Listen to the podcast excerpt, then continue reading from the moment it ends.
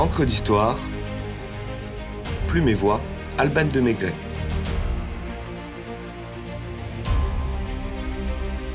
Bécassine, une bonne passissotte.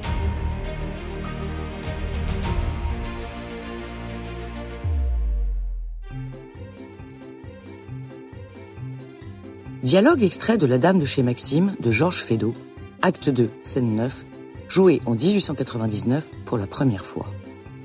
Corignon. Est-ce vous qui me parlez de la sorte? Clémentine. Ah, ça vous la coupe ça, hé, bidon Corignon. Est-ce possible, vous, la pensionnaire naïve? Qui vous a transformé de la sorte? Clémentine. Ah, voilà, c'est ma cousine. C'est ma cousine. Fin de citation. Cet échange aurait bien pu figurer dans un album d'une héroïne ingénue et désuète que l'on connaît sous le nom de Bécassine. Anaïque Labornaise, de son état civil, est née d'un aléa le 5 février 1905 dans une revue destinée aux fillettes de bonne famille, la Semaine de Suzette. La veille du bouclage, l'auteur pressenti, terrassé par un rhume, n'avait pu livrer son travail qui devait illustrer la quatrième de couverture du nouveau journal.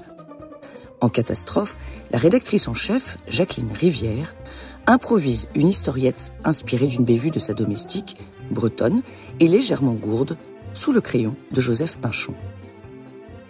Le personnage est facilement identifiable avec sa coiffe à cornette bretonne, son éternelle robe ample verte à bordure noire, sa guimpe et son tablier blanc, son parapluie rouge et son inséparable baluchon de paysan, sa tête ronde dénuée de bouche, sans doute car il semblait préférable que les femmes s'abstiennent de parler.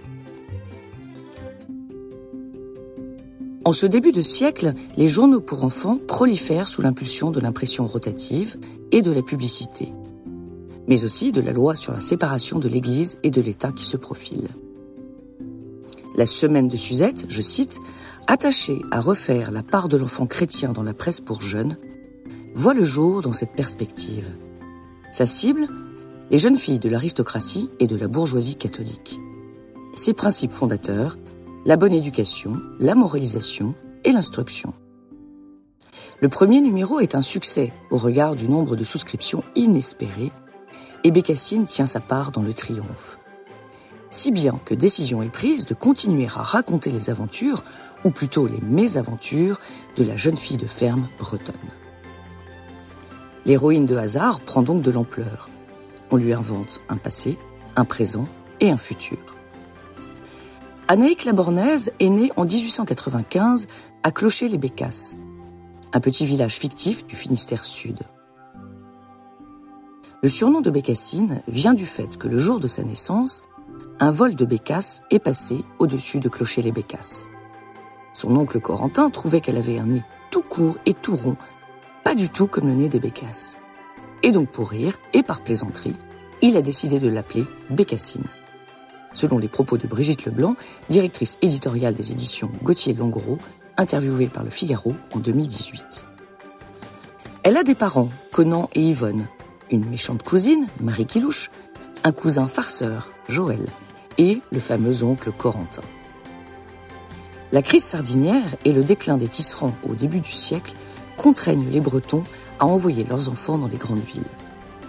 Bécassine n'échappe pas à cet exode rural conjoncturel. On lui trouve une place de bonne chez la marquise de Grantaire, à Paris. Ignorante des usages parisiens et pourvue d'un vocabulaire plus que minimaliste, Bécassine accumule gaffes et maladresses navrantes. La voici annoncée des escargots en apportant un château Margaux. La voilà donner des vieilles croûtes de pain à un collectionneur de tableaux. Ou encore lâcher une pile d'assiettes lorsque la marquise lui fait ses recommandations, laissez tout tomber aussitôt que j'ai besoin de vous. Née d'un rhume, la petite bonne est prise en grippe par les Bretons de classe moyenne qui ne voit pas d'un bon œil l'image sotte, inculte, bornée et plouque qui leur est associée au travers de Bécassine. D'ailleurs, interdite de séjour dans de nombreux foyers armoricains. À leur décharge, à la belle époque, les blagues bretonnes tenaient la place des blagues belges que nous avons connues plus tardivement. Avec tout le respect que nous portons aux uns et aux autres, bien évidemment. Et pourtant, dès 1910, Coméry prend la direction des scénarii des planches de Bécassine, dont il fera très vite des albums, et lui donne plus d'étoffe encore, jetant un regard moins cinglant et plus attendrissant sur le personnage. Moins godiche, on découvre une Bécassine étourdie certes, mais curieuse, pleine de bonne volonté et même de courage.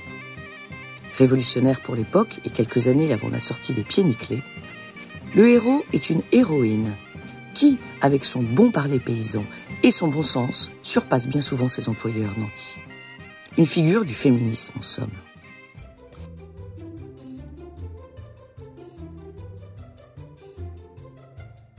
Les péripéties de Bécassine en font une enfant du siècle, témoin de toutes les mutations de l'histoire de notre pays. Elle découvre les techniques nouvelles, l'automobile, le gaz, le téléphone, le dirigeable, le métro, tel la Zazie de Raymond Queneau. Elle voyage, pilote un avion, escalade les Alpes. À bien des égards, c'est une femme émancipée et libre. Toujours émerveillée par ses découvertes, Bécassine se montre si patriote durant la Grande Guerre que l'ennemi allemand censure les albums pendant l'occupation. À l'armistice de 1918, Maurice Langros, alias Coméry, propose en partenariat avec le grand magasin du printemps une poupée à l'effigie de son héroïne, symbole de la victoire. Après-guerre, Hermine de Grantaire a du mal à tenir son train de vie et Bécassine monte en grade. Elle change d'employeur et devient nourrice puis gouvernante. Complice et confidente, généreuse, dévouée corps et âme, son attitude envers les enfants est ultra moderne pour l'époque. Pour la première fois, l'enfant est considéré comme un être en devenir et non comme un tube digestif. La petite sotte ne l'est sans doute pas autant qu'on a voulu le dire ou le croire. Bécassine devient un modèle pour Françoise Dolto, c'est dire. Symbole ou légende du siècle dernier, Bécassine, dont les aventures ont pris fin en 1950, est entré dans le patrimoine culturel français. Le trait rond et vif du dessin ont donné naissance à un style de bande dessinée nouveau, la ligne claire, dont le plus beau fleuron est sans doute le Tintin d'Hergé. Les albums de Bécassine continuent de meubler les tables de chevet des petites filles, avec la certitude rassurante, comme le dit d'Alembert, que la naïveté peut montrer des défauts, mais jamais des vices.